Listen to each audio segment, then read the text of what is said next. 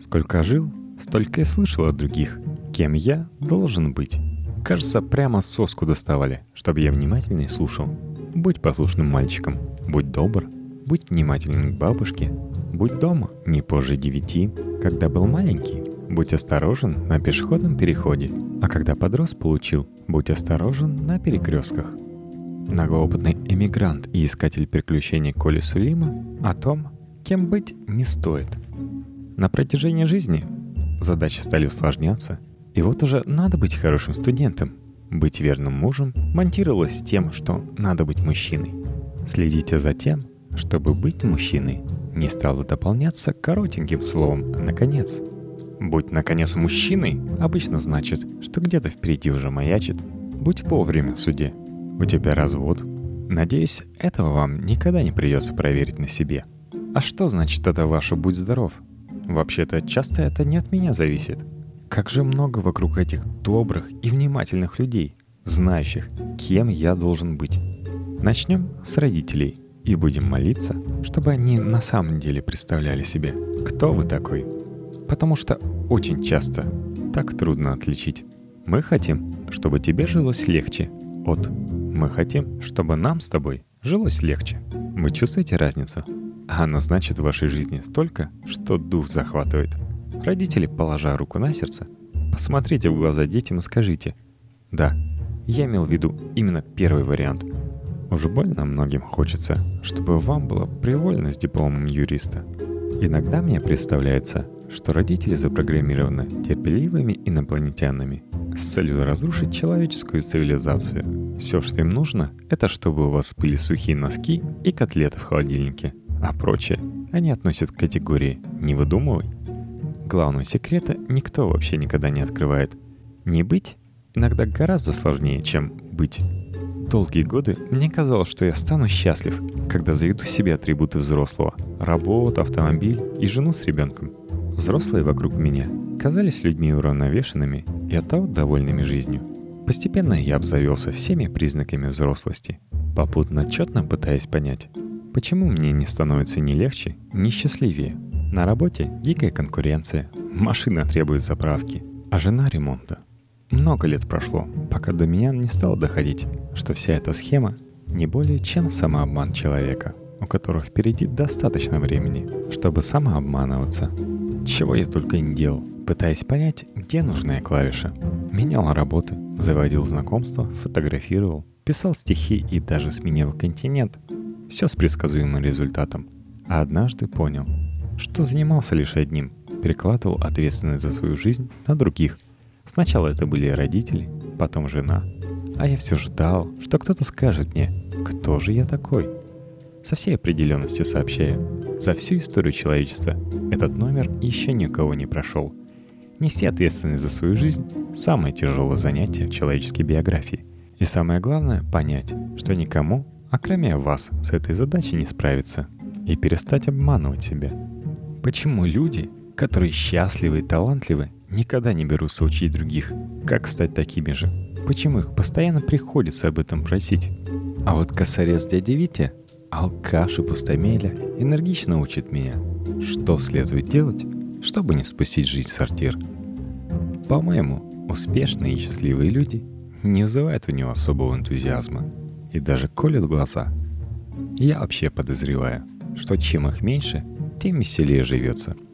Среди чего миссионерский пыл дяди Вити начинает проясняться, охотнее всего учит правильному построению семейной жизни – разведенные подруги с двумя детьми. Зажмуренная от ужаса существования домохозяйки, подвыпив и расхрабрившись, читает лекции на тему «Послушание мужу – основа благополучного брака». Если мы не хотим выслушивать эти бесплатные уроки в пользу бедных, придется презреть условности и традиции семейной субординации и спросить, а чего вы сами добились в этой жизни? Какого рожна вы беретесь учить меня? Я гарантирую вам, самые неожиданные реакции, потому что к таким вопросам эти учителя часто бывают не готовы. Собравшись быть, потом ой как непросто открутить назад. Все равно, что вытаскивать зазубренный гарпун. Вдруг выясняется, что мы всех подвели, согласились быть кем-то понятным и удобным, а потом передумали. Как будто жизнь Это такая езда на трамвае. Раз уж сел, так будь добр. Едь до самого депо.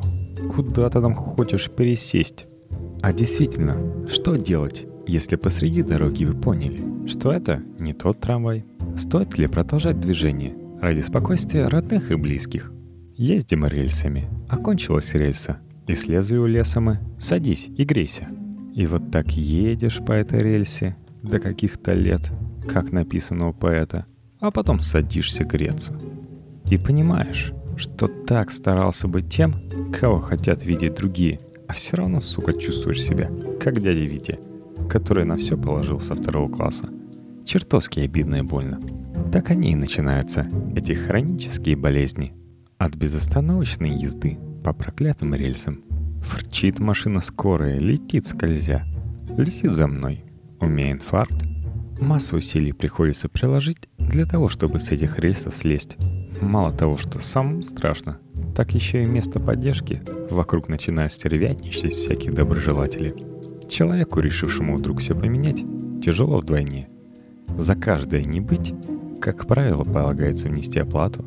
Например, я перестал быть человеком, который не ругается матом, а стал человеком, матерящимся для широкой аудитории. Для некоторых я больше не друг. Они считали, что их друзья не матерятся, ни при каких обстоятельствах. Потом я перестал быть бухгалтером, и из-за этого уже полгода гадая, на какие шиши буду жить следующий месяц. Но при этом, к своему удивлению, я не жалею ни о том, ни о другом. Окружающие с добрыми улыбками протягивают лопату, которую вы будете рыть себе могилу до самой смерти. Посмотрите на нее. Этот шансовый инструмент отполирован ладонями до блеска, потому что их ямы уже готовы, и оркестр заказан. Как только понимаете, что времени впереди осталось не так много, да и яма подозрительно углубилась, выпрыгивайте, пока не поздно. Я считаю, что задача каждого человека — быть счастливым в рамках Уголовного кодекса. Не поймите меня превратно. Счастливый человек не создает вокруг себя возмущение эфира, который так сильно около людей, живущих тяжело. Знакомое ощущение. Человек будто вколочен в футляр, придуманный кем-то другим. Не повернуться ему там, не вздохнуть свободно. Такие люди разговаривают, оправдываясь. Вот сейчас вы скажете, что... Поэтому я вам заранее отвечаю. Только вы не подумайте, что я. На самом деле... А коронный номер звучит так. Я вам сейчас все объясню. А вы ничего не собирались спрашивать? И объяснения никакие вам не нужны? Несчастный человек ноет, как больной зуб. И говоря с ним, приходится постоянно отдергивать своего внутреннего неандертальца, который где-то в глубине подсознания уже начал помахивать дубиной. Ничем тут не поможешь. Этот человек или найдет выход, или умрет сам, своим ходом. Простите мне нравоучительный тон. Никаких обходных путей не существует, и срезать через дворы, боюсь, не получится. Вы никому на этом свете и ничего не должны, кроме себя. Когда придет пора умирать, уже некому будет сказать «Я так старался вам угодить, вручайте». Перегрызайте свои пуповины, отталкивайтесь скорее от берега, выкинув спасательный жилет. Смелее демонстрируйте некоторым людям средний палец. Живите свою жизнь так, чтобы вам не приходилось ни перед кем оправдываться. Будьте кем хотите, только наберитесь храбрости не быть. Еще один хороший шаг – это зарегистрироваться в группе вечерних чтений vk.com в подкасте, где можно не только слушать новые выпуски и оставлять отзывы и пожелания на последующие записи подкаста, но и ставить лайки и репостить понравившийся выпуск своим друзьям в ленту новостей. Не запомнись своим друзьям, исключительно как любитель веселых картинок из интернета и знающим свой психологический возраст. Репостнеем этот выпуск. Ссылка на группу в шоу-нотах. Своими лайками вы голосуете за выпуски.